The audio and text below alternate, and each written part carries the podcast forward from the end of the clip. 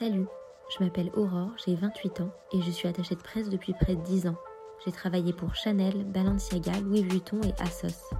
En 2019, j'ai fondé Plug Influence, une agence de communication qui fait le lien entre talent et marque. Aujourd'hui, vous écoutez le mythe de l'influenceur, un podcast qui vous en apprend plus sur les créateurs de contenu et qui déconstruit le cliché de l'influenceur qui roule en Porsche et qui vit à Dubaï. Dans cet épisode, je reçois Léa, plus connue sous le nom de Tiché Agatha. Cumulant plus de 10 000 abonnés sur Instagram, elle aussi entre vie de famille, stylisme en freelance et création de contenu.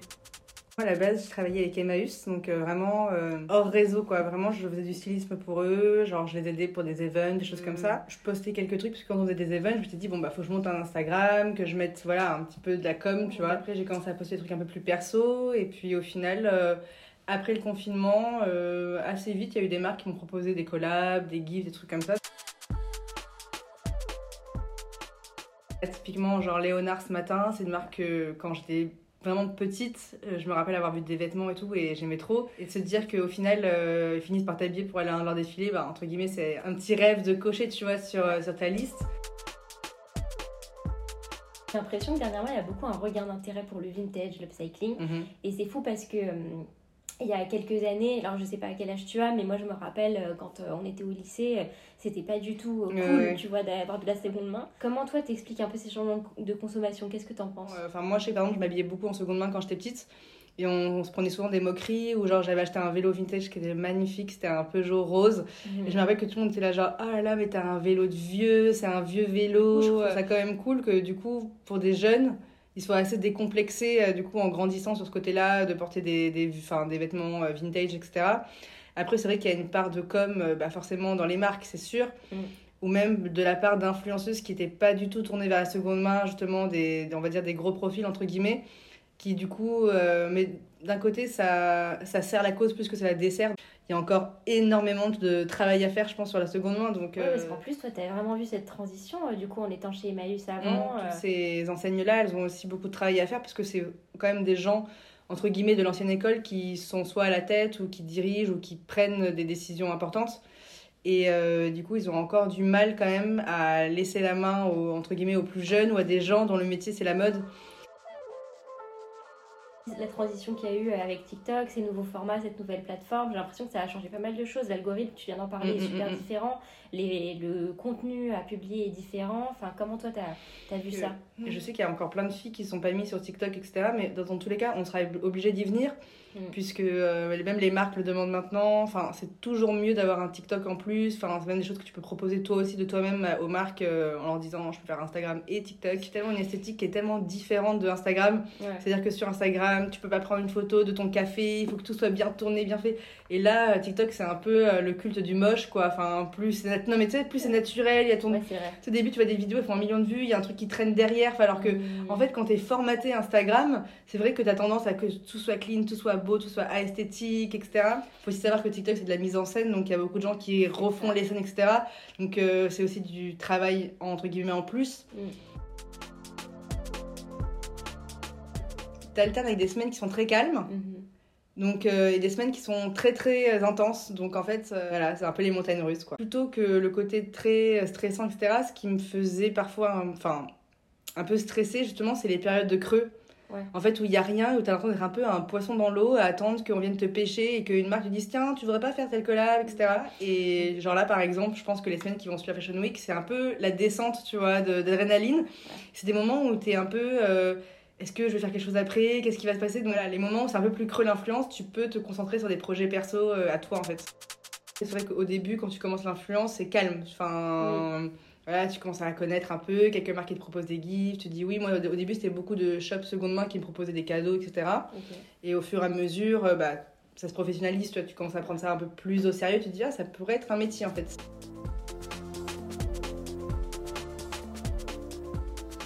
Bon, déjà, tu te compares beaucoup aux autres. C'est un métier où voilà, si t'as pas trop confiance en toi de base, je, je le, enfin, c'est pas que je le conseillerais pas, mais voilà, c'est un métier où aussi euh, une semaine t'es au top, le lendemain t'es plus personne. Enfin, C'est-à-dire qu'un défilé, tu peux être au premier rang, l'autre, t'es t'es debout derrière. Enfin, voilà, c'est. Du coup, tu es tout le temps en comparaison. Enfin, même même si t'as pas envie, mais malheureusement, c'est toujours un peu les comparaisons. Tu regardes les stats des autres, tu regardes les tiens. Bah, ce qui est hyper intéressant dans ce que tu dis, c'est que c'est vrai qu'il y a une espèce. euh, moi, je l'avais déjà remarqué, même j'étais attachée de presse avant et je suis devenue agent, donc j'ai eu un peu les deux casquettes. Mais euh, je trouve qu'il y a vraiment une espèce de hiérarchie, en fait, euh, dans l'influence Mm, aussi. mm, et, Même dans les événements, tu vois les grosses têtes, tu vois les C'est milieux de gamme, et puis tu vois aussi souvent que les marques, par exemple, ils veulent toujours faire les économies sur les mêmes personnes. Donc, euh, tu vois, quand t'as 10K, c'est pas, for- pas forcément le mieux placé dans les budgets. Dans le sens où des fois, tu vas sur des campagnes, les marques disent oui, j'ai pas beaucoup de budget, etc. Et après, tu vois des grosses têtes sur le- la campagne t'es en mode ça. Ouais, bon, bah tu sais où il est passé le budget, quoi. Donc euh, voilà, c'est c'est aussi ce, ce genre d'inconvénient où des fois, euh, quand tu discutes avec tes potes et t'es en mode Ah, t'as pris combien pour ça? Il dit le prix, t'es là genre Ah ouais, bon, bah j'ai j'ai pas bien négocié, quoi. Il faut avoir assez de confiance en soi pour euh, s'imposer, etc. Mais pas trop non plus pour, euh, pour accepter des fois de devoir faire des concessions. Je me dis, bon, c'est pas grave, je le fais même si c'est pas payé parce que euh, derrière, voilà, j'ai envie que la marque me remarque ou Mm. voilà, j'ai envie de montrer qu'avec ce produit-là, je peux faire quelque chose de cool. Et peut-être que potentiellement, une prochaine fois, voilà, ça sera payé. Donc c'est aussi plein de petites tactiques comme ça où tu anticipes des coups d'avance, où tu dis, voilà, peut-être que cette fois-ci je suis perdante, mais la prochaine fois, du coup, ça sera pour avancer deux fois plus vite. Enfin voilà, c'est plein de petites euh, réflexions intérieures que tu dois te poser.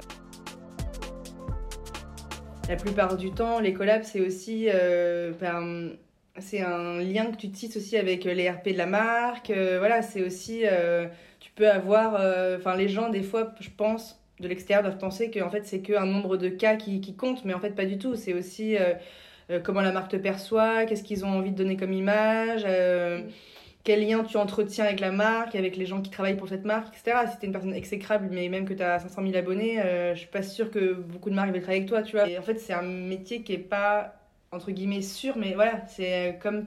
Enfin, c'est un métier artistique, en fait, je pense, à part entière au final.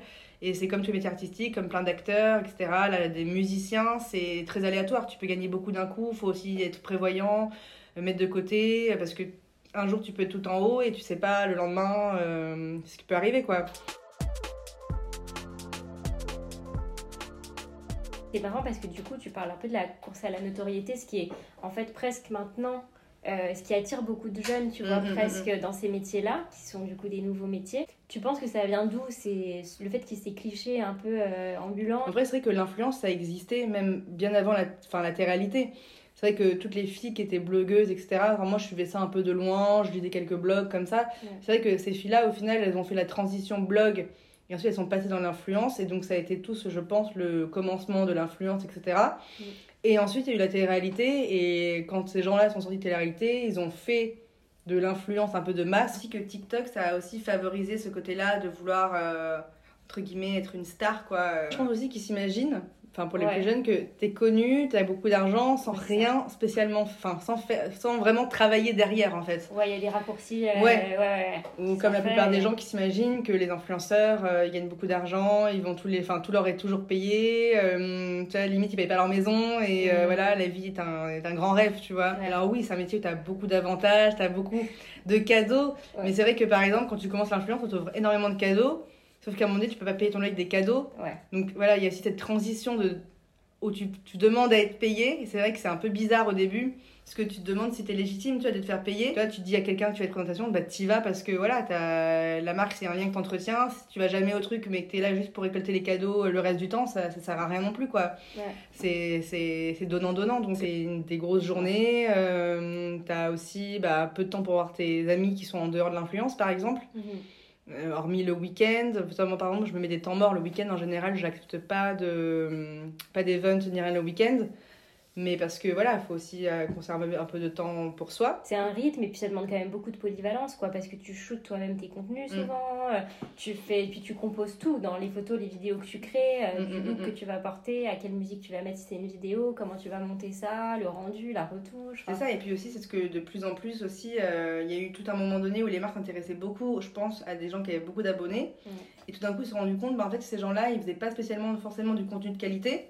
Ouais, Maintenant, c'est plus, euh, tu prends une bouteille d'eau, on te l'offre, tu on te paye 1000 euros, tu fais une, une photo de la bouteille d'eau, et basta, ça y est, c'est terminé. Ouais. Non, y a, hum, les gens te font appel à toi aussi pour un regard que tu vas apporter par rapport à l'objet, comment tu vas le mettre en valeur, euh, Mhm. qu'est-ce que tu vas en faire, quoi. Ouais, c'est ce que tu disais, c'est un vrai portfolio, quoi. Ça devient de l'image de marque. Donner un peu ta définition de l'influence. Qu'est-ce que tu qu'est-ce que en dirais? L'influence, c'est un peu la publicité de d'aujourd'hui, quoi. C'est-à-dire qu'en fait, les gens regardent plus la télévision, ils regardent leur téléphone. Donc, euh, au final, maintenant, pour une marque, c'est moins avantageux de payer par exemple une campagne publicitaire à la télé mm. qu'envoyer euh, même des grosses marques de luxe, envoyer des sacs à des gens et que les gens vont les porter, les gens vont les voir, etc. En fait, au final. Ouais, c'est hyper juste ce que tu dis parce qu'il y a eu cette grosse opération aussi avec Vuitton justement, mm. euh, qui a pour la, le lancement de la collab avec Yaya Kusama a gifté mais à balle euh, plein d'influenceurs justement pour qu'il y ait plein de contenu partout et qu'on soit limite inondé sur TikTok, Instagram. Mm, et il y a eu très très peu de vraies campagnes. Il y a eu quelques affichages, tu vois, mais finalement, il n'y a pas eu de campagne de télé plus que ça, je crois. Et comme tu dis, c'est ces budgets qui sont déportés maintenant sur l'influence, quoi. C'est ça, ouais.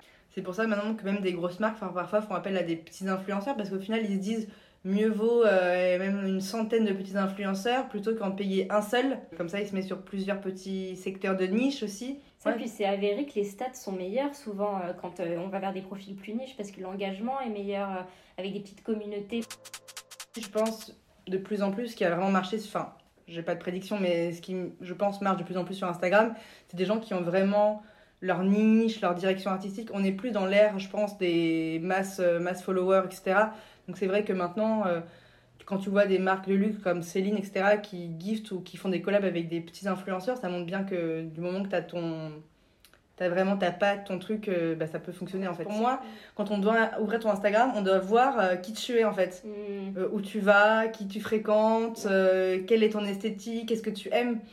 Donc maintenant, Instagram, c'est complètement une, une, carte de visite pour moi. C'est-à-dire que t'as pas besoin, pas besoin enfin, de faire d'études, on te demande pas, c'est pas un métier, on te dit alors là, qu'est-ce que tu as fait comme étude T'as fait quoi Non, non, t'as bac plus quoi Non, c'est fais voir ton Instagram et tu regardes. Ah, ok, bah, bah cool, tu vois. Et c'est vrai que moi, ce qui me stressait un peu avant, dans les autres milieux, enfin, je sais que dans le milieu pardon, de pro de mon mari, c'était beaucoup euh, dans les réunions, tu sais, quand tu vas boire des cafés, tous les gens ils font Alors, t'as fait quelle école euh, Tu vois, des trucs comme ça. Tu fais quoi dans la vie euh, Je trouve ça tellement angoissant comme, question. Ouais, comme question. Alors que c'est vrai que dans les. Enfin dans le milieu vraiment voilà des réseaux sociaux etc il n'y a pas cette notion de qui a fait quoi c'est euh. hyper euh, intéressant ce que tu dis sur un peu euh, cette, ce côté presque ça crée de l'anxiété sociale parce que parfois enfin surtout avec la période Covid tu vois il y a eu énormément de personnes qui ont soit perdu leur boulot ou qui n'ont pas pu avoir un premier job en sortie d'études ou des trucs mm, comme mm, ça mm, et c'est vrai qu'il y a peut-être moins ce,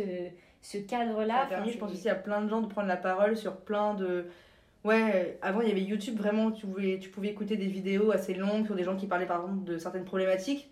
C'est vrai que TikTok, euh, t'allumes et puis voilà, il y a plein de gens qui parlent, je parle, j'en sais rien, peut-être des, troubles bipolaires. Enfin, t'as vraiment plein de petits sujets comme ça, euh, des tutos coiffure. Enfin, voilà, tu vois, c'est vraiment genre une limite une télé euh, avec plein de programmes différents qui s'allument quoi. Au final, pour moi, c'est pas l'écran le problème, c'est le contenu, tu vois. Mais là, par exemple, si tu passes 6 heures à regarder des tutos et à apprendre à faire des choses, c'est pas du temps perdu pour moi, tu vois. C'est toujours quelque chose que tu pourras. Euh, c'est une connaissance que tu emmagasines, tu vois, et que tu pourras ressortir euh, plus tard. Pour moi, du moment que tu ressors une information de quelque chose, toi-même, TikTok, des fois, on se dit, ouais, c'est du temps perdu, mais moi, des fois, j'ai appris, j'ai appris grave de trucs sur TikTok, en fait. Mm. Tu vois, des techniques, euh, des trucs que je m'étais dit, ah, ok, d'accord, bon, bah, ouais, pas bête, tu vois.